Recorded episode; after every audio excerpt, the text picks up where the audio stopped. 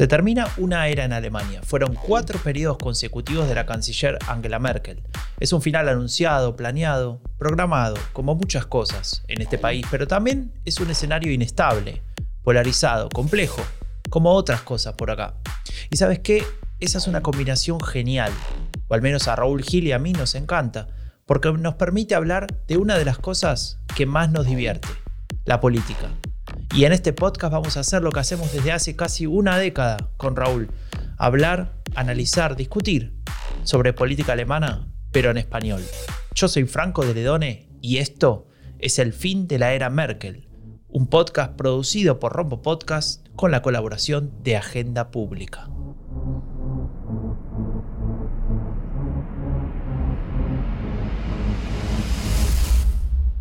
Y volvemos después de dos semanas con el fin de la era Merkel. Nos tomamos un descanso en Pascua y eh, bueno, volvemos con todo, ¿no? Raúl, ¿cómo estás? Muy bien, Franco, me ha sentado bien estos días de descanso de las Ostenferien. Me llama la atención la, la importancia que tienen estas fiestas para los alemanes, ¿no? Es casi una unidad de medida. Todo en esta época pasa o antes de Osten o después de Osten, ¿no? Y bueno, yo siempre estoy curioso por entender un poco, por integrarme, ya sabes, Franco. Y le pregunté a mi hermana, porque era así, que ya lleva aquí 17 años, y me dijo que una razón puede ser que son las únicas fiestas que son a la vez en toda Alemania, en todos los estados federados, porque, por ejemplo, las vacaciones de verano y otras varían en los diferentes estados, ¿no? Sí, es verdad. En Baviera tenemos vacaciones en agosto siempre. En Berlín creo que eran en julio. En julio, sí, en julio. Así que aprovecharemos para ir a Santoña a ver a la familia y amigos y comer unas buenas anchoas, Franco. Sí, sí, que me las estás debiendo todavía. Pero eh, es cierto lo que decís de Pascua porque en mi, familia, ¿no? que la mitad es alemana, hablan, hablan siempre de que tal vez Pascua es más importante que Navidad. ¿no? Depende también de la religión, hay varias, varias variables para tener en cuenta. Interesante. Bueno, yo quería contarte que durante las fiestas estas de Pascua me han llegado un par de libros nuevos muy interesantes para entender lo que está pasando en Alemania en este tiempo de pandemia. Y uno de ellos, bueno, descubrí gracias a ti, que me lo mandaste por, por WhatsApp, es del filósofo Richard eh, David Precht y se titula Von der Pflicht eine Betrachtung, y podríamos traducirlo como sobre el deber, una reflexión, ¿no? Y habla del deber del Estado frente a los ciudadanos, pero también del deber de los ciudadanos frente al Estado y al resto de la, de la sociedad, ¿no? Y plantea algunas ideas muy interesantes que, que bueno, igual podemos comentar en otro episodio del podcast, ¿no? Sí, sí, seguramente ahí nos, da, nos va a dar bastante para analizar. Yo lo vi el otro día en el programa de Lanz, eh, que es un programa de, bueno, de estos de, la televisión pública alemana, y era muy interesante lo que planteaba, ¿no? Planteaba cosas sobre el tema de, cómo vivimos, eh, cómo percibimos el, tema del individualismo, por ejemplo, etcétera. Y bueno, eso obviamente se aplica en la política desde allá. No, no, y además explicaba muy bien, tanto que hizo callar hasta Marcus Lanz, que no se calla nunca, ¿no? bueno, esa es otra cuestión. Sí. Pero bueno, y me decías que leíste ese libro y leíste otro. Bueno, los estoy leyendo, Franco, no voy tan rápido. ¿eh? Ah, El otro es de mi querido Calf eh, Rudolf Corte, al que ya nombramos en cada episodio, ¿no? Le vamos a tener que pedir royalties. Y bueno, en realidad él es uno de los tres editores, escribe una parte, pero es un libro colectivo, ¿no? Se, titula Corona Creatí, mezclando corona y democratía, ¿no? Corona y democracia. Democratisches Regieren in Ausnahmezeiten, ¿no? Es algo así como gobernanza democrática en tiempos excepcionales. Y abordan, por ejemplo, cómo está influyendo el corona en nuestro sentido de comunidad, ¿no? O cómo los conceptos de elasticidad y resistencia se muestran claves para la gestión política desde el comienzo de la pandemia. Y hablan también de lo que se supone vamos a aprender en materia de gestión pública tras esta crisis o durante esta crisis. ¿no? Yo no estoy muy seguro de que aprendamos mucho, pero desde luego sí que podríamos hacerlo, ¿no? Sí, claro, claro. Bueno, y no, a ver, hay un montón para analizar y, hoy tenemos un episodio para analizar de todo, ¿no es cierto? Sí, vamos a hablar del el nuevo escenario político que parece haberse consolidado en Alemania, ¿no? Es... Bueno, estamos hablando desde hace rato en realidad de eso, pero, pero está claro que tenemos que poner un punto y hacer, hacer un análisis de, lo que tenemos ahora sobre la mesa y lo que tenemos es una caída, bueno, tal vez un derrumbe ¿no? de, la, de la CDU en términos de, números en intención de voto. Es cierto que en cierta manera se ha estabilizado ese derrumbe, pero bueno, vos tenés la data concreta. ¿Cómo estamos con, con la intención de voto en Alemania? Bueno, yo creo que se ha estabilizado porque la CDU también tiene un suelo electoral, ¿no? Que podría estar en el 25%, uno de cada cuatro alemanes, ¿no? Pero bueno, sí, la, situación actual, el escenario político actual es la CDU por debajo del 30%, en algunas encuestas hasta el 25%, que podríamos fijar como su suelo, los verdes por encima del 20%, incluso llegando al 23% y acercándose peligrosamente al Partido Conservador. Y el resto un poco como siempre, ¿no? Le va bien a los liberales, le va igual de mal al SPD, que oscila entre el 15 y el 17%, y AFD sigue rondando el, el 10%, ¿no? Sí, me sorprende lo de la socialdemocracia, porque es cierto que no crece, es cierto que no aprovecha esta caída de la CDU, que sería de alguna manera lo lógico en términos de votantes de centro, ¿no? O eh, digamos, este, movimiento que se dio históricamente en, el, en, perdón, en Alemania, pero tampoco cae, ¿no? O sea, al mismo tiempo es como que están ahí en una situación medio como, como en la CDU, ¿no? El piso es 15, menos de 15 pareciera que no fuera a ser para la socialdemocracia, pero no, no logra moverse de ahí, ¿no? No logra dar el salto. Bueno, el piso es, es 15 porque la competencia con los verdes eh, ya está resuelta, que decir, los verdes ya le han comido todo lo que podían comer y, y Dilinque tampoco se está aprovechando, ¿no? Que Dilinque pues, sigue, sigue estando entre el 7 y el 9, sacó el 9 en las últimas elecciones federales, pero sí, yo creo que se, que se marcan esos dos suelos, el 25 la CDU, el 15 del SPD, no sabemos dónde pueden llegar todavía los verdes. Estuvieron, recuerdo, antes de en 2019, ¿no? Por mayo, junio de 2019 llegaron al 25, 26%. Eh, tienen que cambiar mucho los verdes su estrategia electoral para llegar otra vez ahí. No, creo que están, digamos, pensando que basta con esperar que la CDU siga cayendo, pero no basta con eso, ¿no? Y lo, lo, vamos a ver. Y bueno, eh, tenemos, digamos, tres cosas importantes que decir como, como resumen, ¿no? Claro, sí, bueno, ahí, ahí tenemos, digamos, tres cosas que veníamos hablando desde hace tiempo, pero que tendríamos que, poner, eh, que destacar, ¿no? Que poner eh, énfasis en eso. Primero, pareciera que Mm, esa, ese plus que había tenido la CDU eh, a partir de la, de la, llegada de la pandemia, como pasó en muchos lugares, ¿no? En términos de apoyar al gobierno de turno, se termina, se terminan esos ese salto de 10 puntos que vimos entre marzo, abril del año pasado y bueno, esos 10 puntos evidentemente son los que, los que están cayendo ahora, eh, según encuesta está entre 7 y 10 puntos. El segundo elemento muy importante es que eh, y esto me llama la atención hasta decirlo, puede ser que el próximo gobierno no tenga involucrado al partido de Merkel, a la CDU, CSU, ¿no? Recordemos que la CDU, la unión, digamos, está conformada por dos partidos, la CDU y la CSU, que es el partido de Baviera. Eh, y eso sería algo raro porque después de 16 años estaría fuera del gobierno este partido. A ver, lo raro es que estaría fuera, fuera del gobierno Merkel, ¿no? Y por eso este, este eh, podcast se llama como se llama. Pero eh, que la CDU en sí no esté es raro. Es raro porque pasó pocas veces en la historia.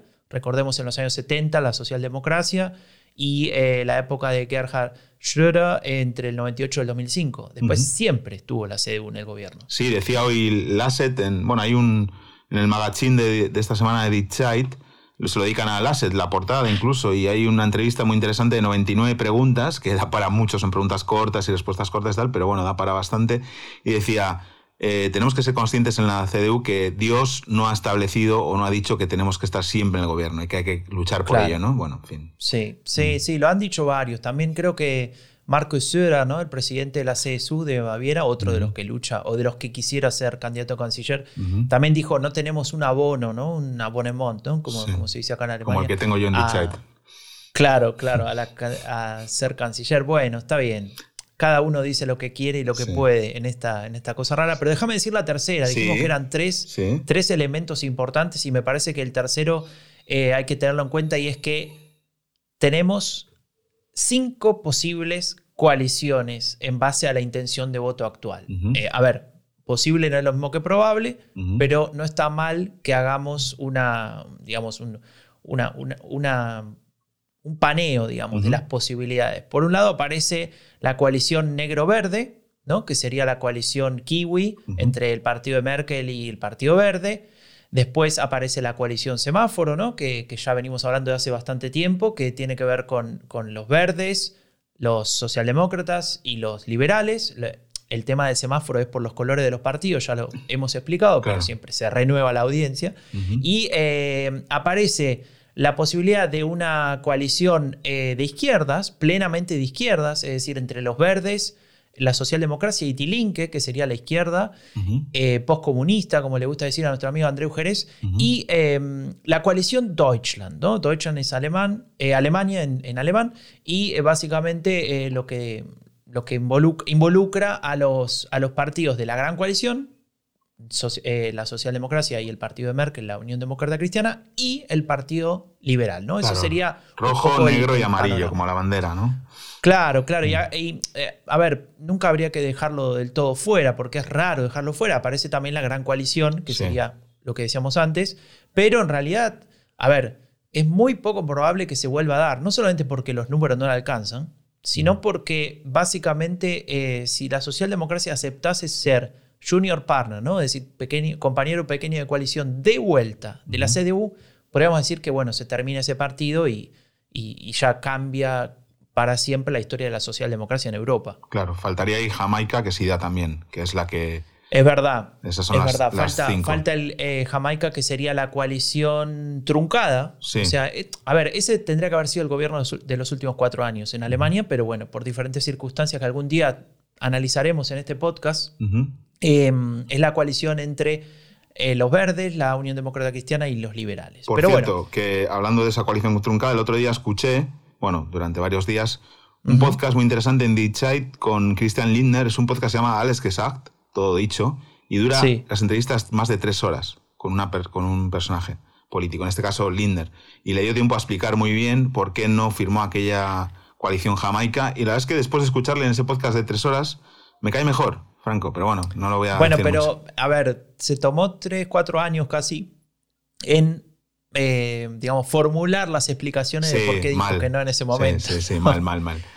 Eh, bueno, en fin. Bueno, la oferta es abundante, Franco, no se puede quejar el lector alemán, como en las estanterías de chocolates y dulces de cualquier supermercado de, este país. ¿no? Y hemos llegado a esta situación inédita con la posibilidad cierta de que haya, que, haya un gobierno sin la CDU y que haya un gobierno con un canciller o una canciller verde en Alemania, o con al menos todo abierto para, para septiembre. ¿no? Y eso ha disparado los nervios en la Unión, en la CDU-CSU, que en lugar de tratar de recuperar la confianza de los alemanes, se han enfrascado en una pelea de gallos entre Armin Lasset y, Marcus Soder, ¿no? Sí, sí, bueno, ayudan los medios también, ¿no? que le encanta esta carrera de caballos. Sí. Eh, y bueno, pero, pero digamos, hay una cierta medición, ¿no? Digamos, hay unas encuestas que intentan alguna, de alguna manera darnos una imagen de cómo está esta carrera. Bueno, sigue ganando el Bayern de Múnich al Borussia Dortmund por goleada. Eh, para el 54% del conjunto de los alemanes, Soder sería un buen candidato mientras que el asset solo sería para el 19, ¿no? Hay mucha diferencia. Eh, sigue bajando. Y dentro de los votantes de la CDU, cuando les preguntan por Söder, el, 79 dice que buen, eh, que buen candidato, por la SET solo el, el, 29, el, 59, casi 60 dice que no lo sería, ¿no? O sea, si el 60% de tus No, pero para esos números no me dan, ¿eh? No, porque no, es así, es... Eh, es 20, no, 29. no, les preguntan por les preguntan a los dos por separado, ¿sabes? La pregunta es, ¿es buen candidato o mal ah. candidato? Ah, ok, ok. Entonces Es, es buen candidato Söder 79, mal candidato 14, es buen candidato Lasset 29, mal candidato 60. Es así la, pregunta. Ah, eso, la saca barata. Claro, eso quiere decir que el 60% de sus futuros votantes no lo consideran buen candidato. Bueno, en fin, eh, no hemos llegado aquí por nada, ¿no, Franco? Claro, claro, claro, eh, totalmente. Eh, a mí me llama la atención que, digamos, esta gráfica, esta gráfica habla por sí sola eh, y son datos que tienen que ver con la satisfacción de los alemanes, con, con la gestión de Corona. Recordemos que estos dos candidatos son, digamos, el equivalente a los gobernadores de sus regiones, ¿no? Es decir, están en una posición en la cual tienen que gestionar toda esta pandemia.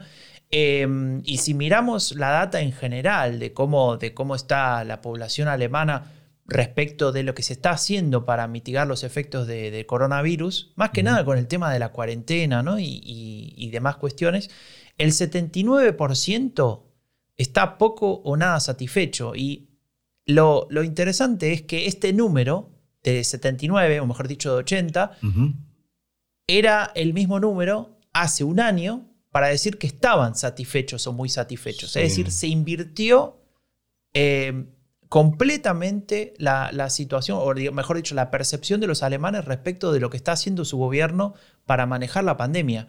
Era 80 a favor, 20, o mejor dicho, 80 satisfechos, 20 insatisfechos, y ahora es 20 satisfechos, 80 insatisfechos. Y la verdad que es un cambio para la sociedad alemana. Hace más de 10 años que vivo acá.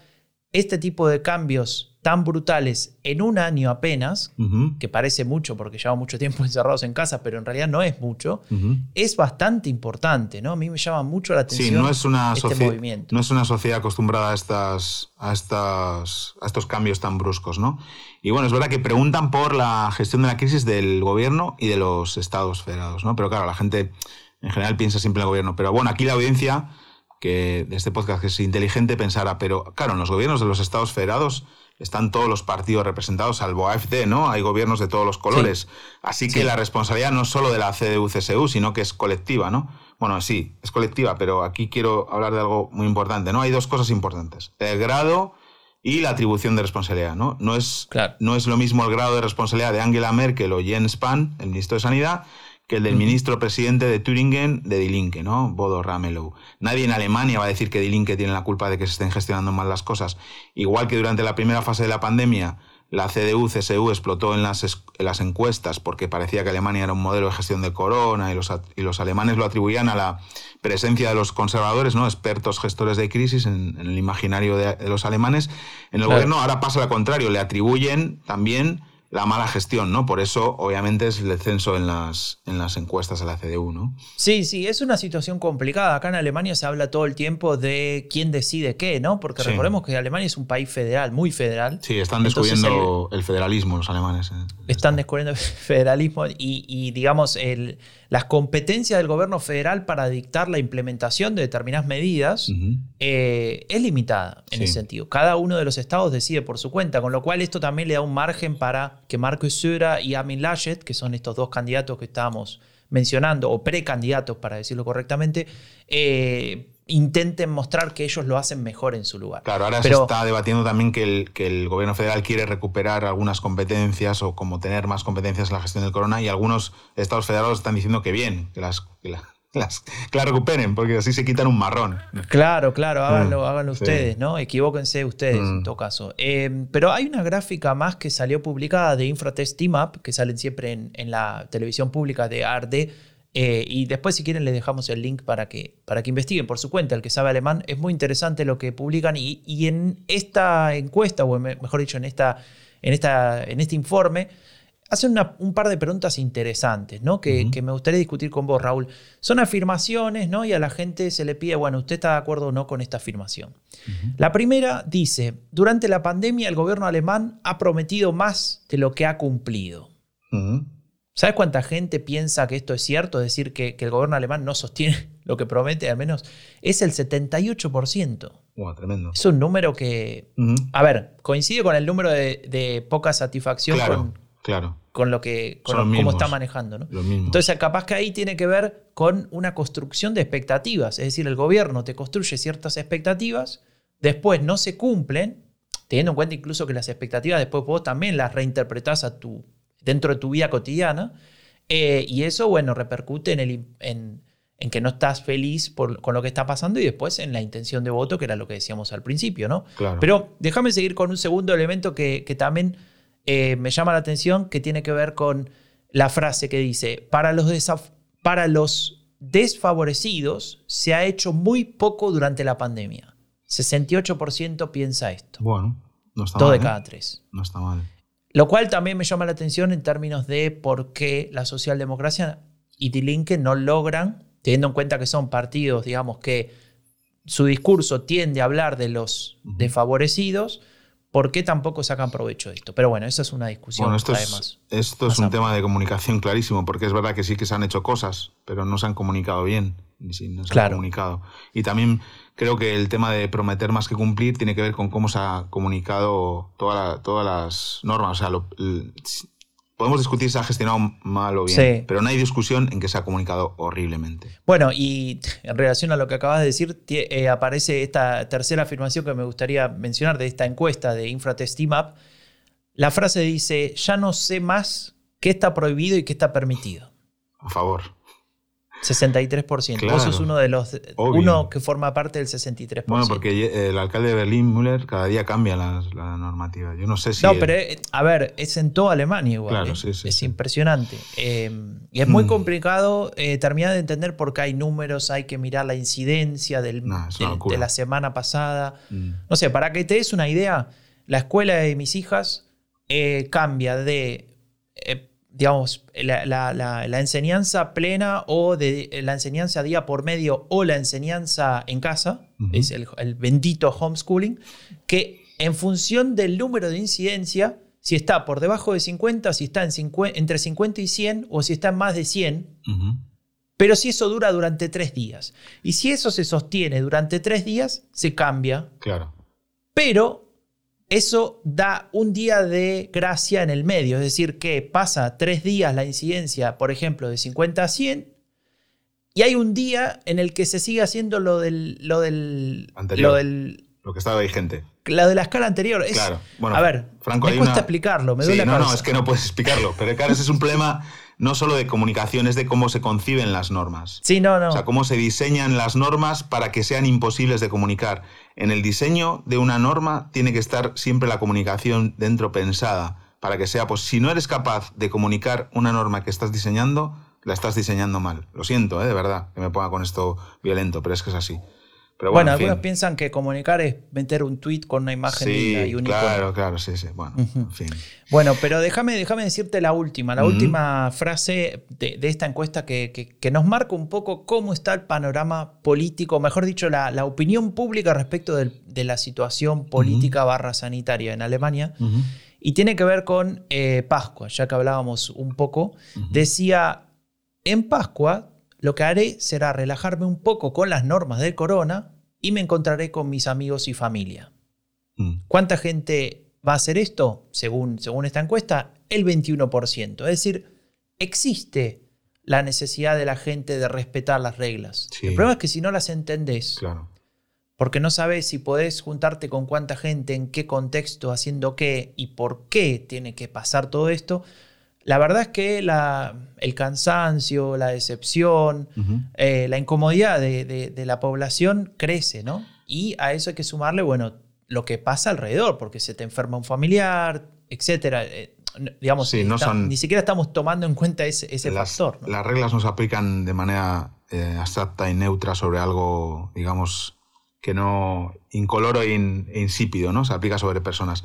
Pero claro, esto me hace pensar que a pesar de todo una mayoría sigue manteniéndose responsable, ¿no? Y es interesantísimo, ¿no? Porque estas preguntas me han llevado de vuelta a los dos libros de los que te hablaba al principio, ¿no? La verdad es que si no tuviéramos tanto estrés es un tiempo para observar y analizar con, detenimiento, ¿no? Es, interesante todo. Sí, bueno, y ya que hablas de analizar y observar con detenimiento, Hoy tenemos, eh, estamos contentos, ¿no? Porque tenemos una, colaboración especial eh, que estuvimos organizando junto a, los amigos de Agenda Pública y tiene que ver con, con, la aportación de una persona que sabe mucho de política alemana eh, y vamos a hacer algo que hasta ahora no hemos hecho en este podcast eh, porque hasta ahora hemos solamente hablado en español, más allá de nuestras intervenciones dificultosas con el idioma alemán, eh, siempre hablamos en español, ¿no? Y hoy decidimos eh, romper un tabú, romper, así como le gusta decir a los alemanes, romper un tabú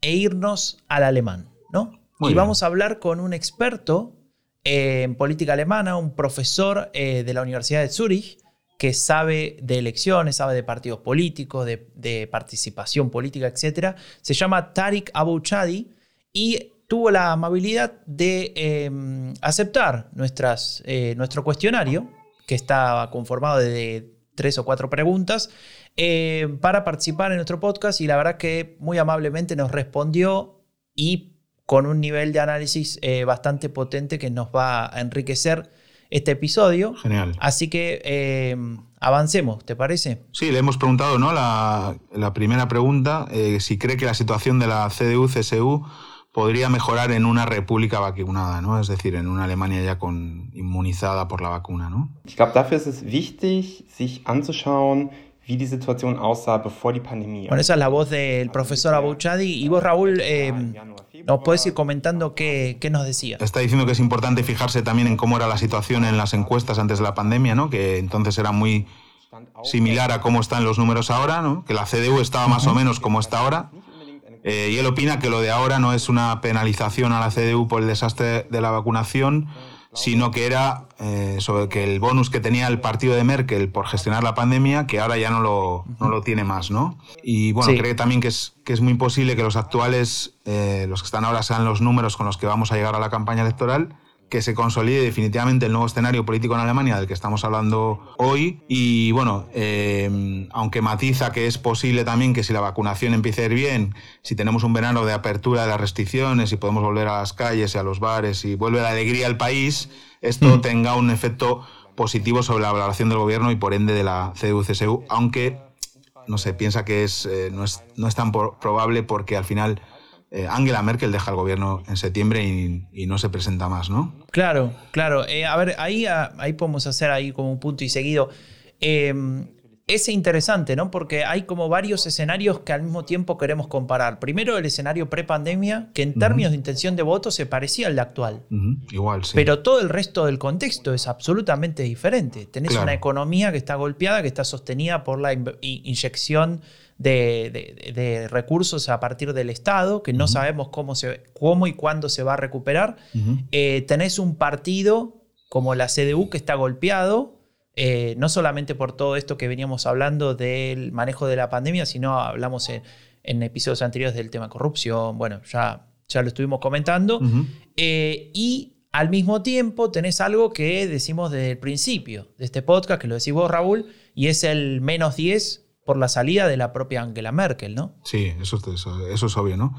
Y bueno, dice al final también que, que lo, más relevante y lo que hace diferente a este momento del anterior, ¿no? Es que es posible un gobierno sin la CDU en Alemania, ¿no? Y esto ayuda al resto de los partidos también a, tener, digamos, eh, esperanzas, expectativas en la, en la campaña y en las elecciones que deben centrarse también en quién serán sus candidatos, ¿no? Hemos visto que que los verdes van a decidir o van a hacer una propuesta el día 19, es decir, el, lunes, este, que, este lunes, no, el siguiente, sobre quién, quién será el, Seguirán, digamos, presentándose en equipo, pero quién sería el canciller o la canciller si, fuera posible. Harán la propuesta el 19 y la, aprobarán en un congreso en junio.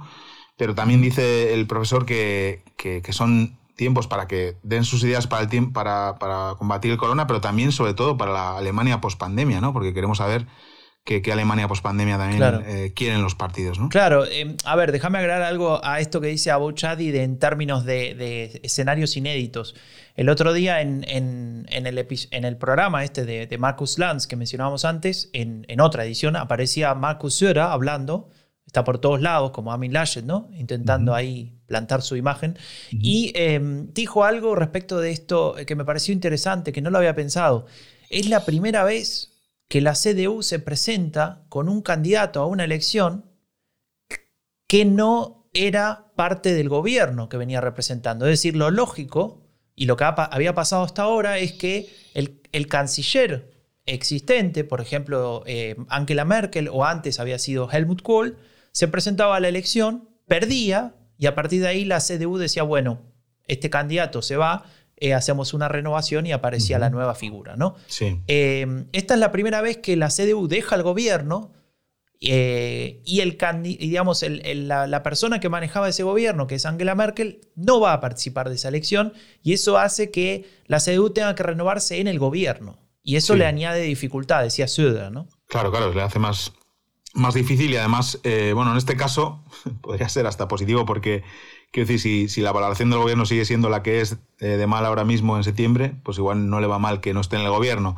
Pero igualmente son dos personas las que pueden ser candidatos, Marcus Söder y Armin Laschet, que tienen una responsabilidad muy grande porque son eh, los eh, dirigentes de dos de los estados federados más grandes y más importantes de, de Alemania, ¿no? Sí, sí, bueno, pero déjame pasar a la segunda pregunta que le hicimos al profesor Atarik eh, Abuchari, que, por cierto, si, si, saben alemán, síganlo en Twitter, también si saben inglés, porque muchas veces tuitea también en inglés. No solamente sabe de, política alemana, sino es un experto en, en, derecha radical, ¿no? En derecha populista, así que también por eso lo seguimos, porque nos interesa para, para otros podcasts que hacemos al respecto. Eh, y le preguntamos sobre algo que a mí me llamó la atención, porque en Twitter él hacía un análisis un poco de, parecido al que hacíamos hoy, pero, pero hace un par de semanas, y menciona la posibilidad de un gobierno plenamente de izquierda, ¿no? liderado por los verdes, en compañía de la socialdemocracia y de Die Linke, que sería la izquierda. Eh, queríamos saber si de verdad le parece que esta es una opción eh, factible o si al fin y al cabo no va a terminar reforzando a la CDU, ¿no? Entonces, eh, vos, Raúl, nos podés ir contando lo que él nos, nos respondía. Ähm, ich denke, da ist es so, dass unabhängig jetzt davon, ob es rechnerisch reicht. Bueno, dice que, que va a ser que esa opción va a ser cada vez más probable como alternativa de gobierno. Es verdad que los números dan, ¿no? Y dice que eh, históricamente ha sido una coalición descartada eh, por el SPD sobre todo, pero en realidad si miras a nivel de contenido, del ideario de los tres partidos, no hay muchas cosas que hablen a favor de descartar una coalición de este tipo, que es decir, temáticamente se solapan ¿no? las propuestas de los tres, las conciencias crecen y además que ha cambiado, ¿no? el, el SPD también, y de hecho señala también que esta coalición ya existe en varios estados federados, ¿no? En Berlín y en, Turingen, ¿no? Yo, eh, Franco, con, respecto a esto, tengo mis dudas. Eh, entiendo lo que dice el profesor, pero eh, tengo mis dudas con el tema de, sobre todo, los temas de, organismos internacionales, la OTAN, el tema armamentístico. Ahí Dilinque es, tiene un, un ideario muy diferente al SPD. Sí, sí. acaba Olaf Scholz de hablar el otro día de un, de un, de un ejército europeo, o sea, es algo que Die no va a apoyar nunca. Eh, y, hay cosas que, todavía le separan. Y yo, a pesar de que los números vayan a dar o puedan dar, eh, lo veo complicado, la verdad. Veo más que sea una coalición eh, para, mm, digamos, em, bueno, que, pueda usarla la CDU para asustar a los votantes y que acaben votándole a la CDU, que para que de verdad se, desarrolle, ¿no? Sí, sí, sí, bueno, él, em, el profesor Abuchadi también agrega ¿no? algunas cosas respecto de lo que acabas de decir, eh, porque él, a ver, lo tiene claro, ¿no? Él dice, bueno, hay una fracción de Dilinque que es muy combativa.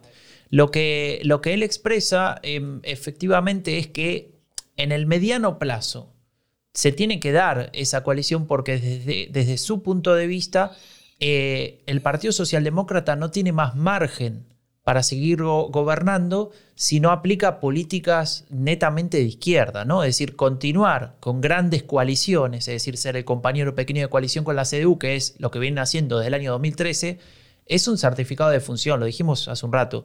Y en ese sentido, él ve que la, digamos, la salida es por ese lado de, tener un gobierno plenamente de izquierdas, pese a lo que acabas de mencionar, que, que lo dice hacia el final básicamente de una coalición de este tipo tiene esta problemática en, términos de política internacional eh, y además, en, este, en el caso particular actual, eh, no sería una mayoría muy estable. A ver, primero, todavía no llegan a ser mayoría, ¿no? Partamos de esa base. No tienen los votos. Pero si llegasen a subir un par de puntos más y lograran esos votos, igualmente sería una mayoría de uno o dos votos. Entonces imagínate que pasa lo que vos decís, una, una fracción de dos o tres de Dilin que dicen, no, yo no voto esto porque mis principios no sé qué, y tenés un problema grave, ¿no? Claro, yo a eso también, si fuera el SPD de Dilin, que contestaría que eso también le pasó a Merkel, ¿no? Por ejemplo, en la crisis del euro, ¿no? Que Sí. Eh, diputados de su fracción no votaron una propuesta suya con el tema de Grecia y la sacaron adelante el SPD y los verdes, ¿no? que no estaban en el gobierno entonces porque estaban con los liberales. Pero bueno, hay... Eh, Pero para, déjame agregar algo ahí ya que viene al caso. Justo en ese momento, eh, una de las cosas que, siempre se lo se queja, digamos, en cierto sector de la socialdemocracia y de la izquierda, es que después de, esa, de ese momento había una mayoría plenamente de izquierdas con esta coalición de la que venimos hablando y nunca el SPD quiso hacer uso de esa opción, ¿no? Tenían ese miedo de, romper el tabú y de coalicionar con, con la izquierda eh, a nivel federal. Eh, y bueno, fue una de las veces que, eso se podría haber dado. Bueno, pues algo que, es algo que en Brandenburgo, en Berlín, que tiene mucho del, este, y en, Turingen, en Turingen se entiende perfectamente, pero que igual en, en Bayer bueno, en Bayern le da igual, porque el SPD está en el 8%, no sé decir, por ahí. Claro, claro. Pero en, en Norden-Westfalen o en Rheinland-Pfalz, en Baden-Württemberg, igual se entiende menos, ¿no? O sea, después han pasado muchísimos años de la caída del muro. Obviamente, todos sabemos que Gregor Gysi, uno de los dirigentes de Die que estaba en el, en el SET antes de, de cayese el muro, en el partido único, ¿no? De la DDR. Pero bueno, no sé, yo creo que es hora de, pasar ya página, ¿no? Y, y darles una oportunidad que, como hemos visto en Turing, la están aprovechando bien, o, en Berlín, ¿no? En Berlín la coalición funciona más o menos bien, la de SPD, Die Linke y, Die Grune, digamos, que no tienen peleas entre ellos, no que hagan cosas que estén bien, sino que, no tienen grandes peleas.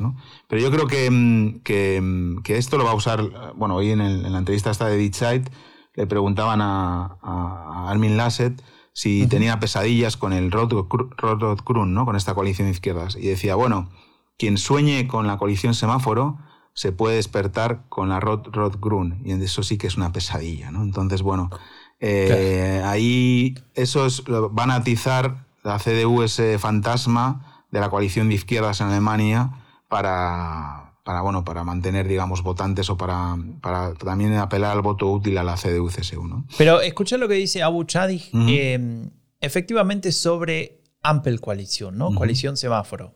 Um, ich denke, die Ampel ist eine durchaus realistische, sogar sehr realistische ähm, Möglichkeit. Creo que, que, la palabra realistische se puede entender ¿no? en español. Él está hablando de esta coalición de semáforo y dice que esto es claramente una posibilidad muy factible, ¿no? Pero le pone un pero. Bueno, que los, que los liberales, ¿no? Que no, no tendrían en principio ningún problema en gobernar con Olaf Scholz, socialdemócrata y ministro de Finanzas, pero el liderazgo verde podría ser un verdadero problema para los liberales, ¿no? Dice Abuchadi. Y esto me recuerda, me encanta, ¿eh? porque todo se conecta.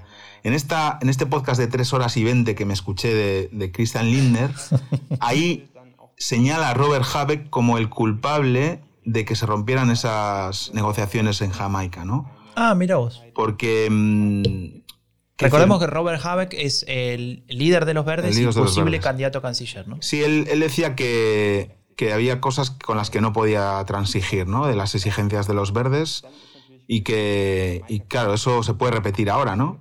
Aunque bueno, eh, si citamos otra vez a nuestro amigo Andreu, que llama a los verdes ecoliberales, pues no tendría mucho problema en, entenderse, ¿no? Pero también dice el profesor Abuchadi que, que tampoco que les, que les sobran las opciones, ¿no? Eh, porque para, para una coalición jamaica ya los liberales no son necesarios, no necesitan eh, la CDU y los verdes a los liberales para sumar. Suman solos, ¿no? Si sacan, acaban sacando 26 la CDU, 24 los verdes, eh, pues ahí está, ¿no? La suma.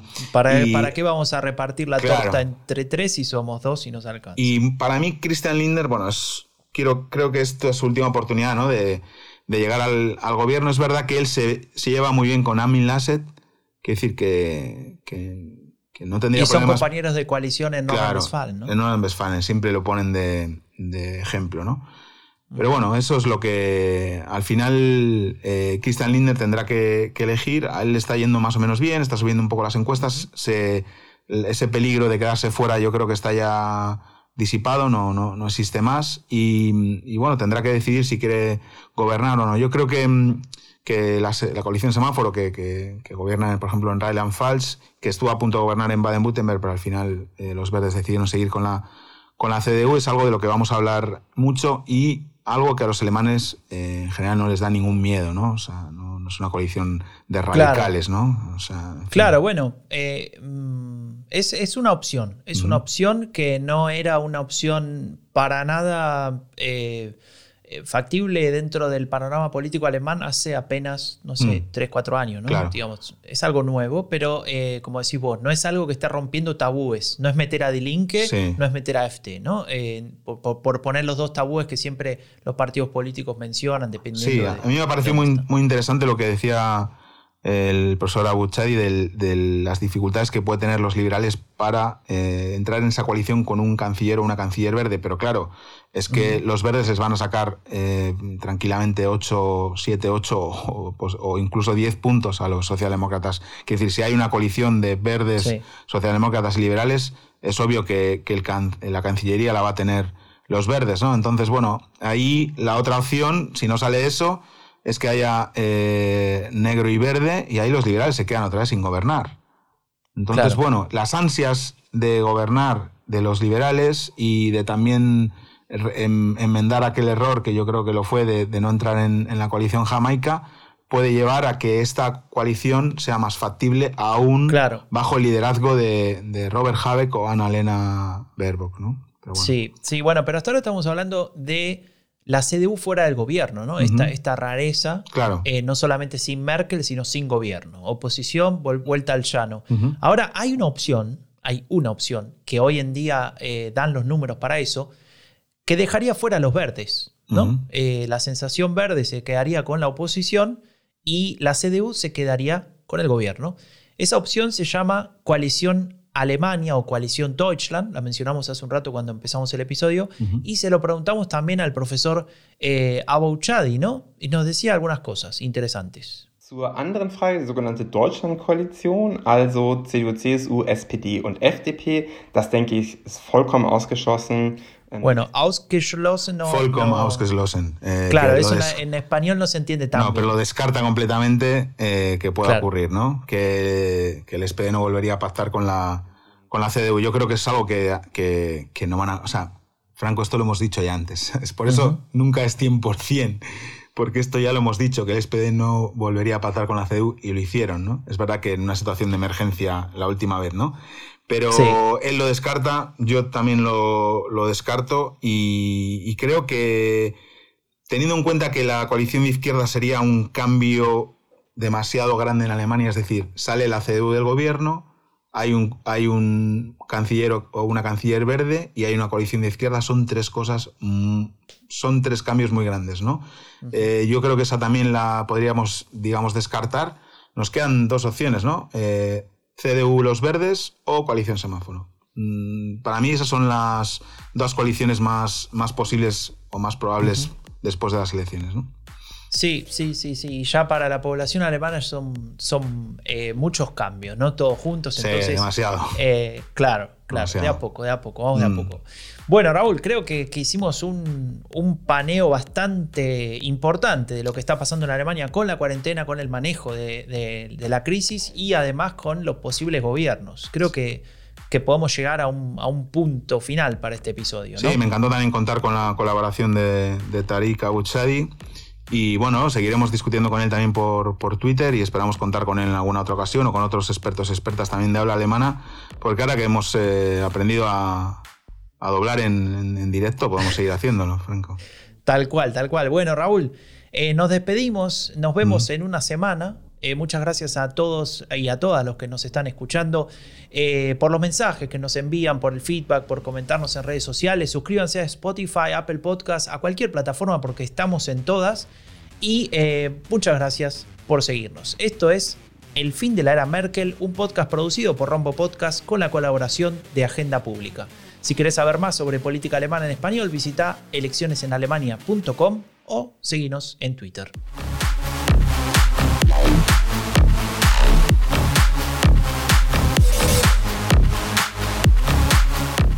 Raúl. Sí, Franco.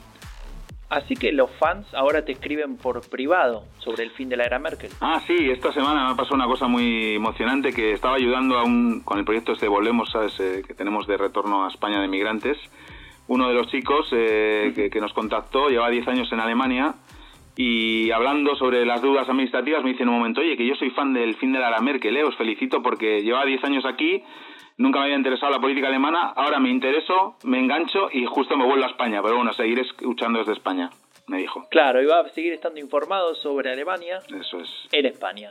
Chao, Raúl. Chao, Franco.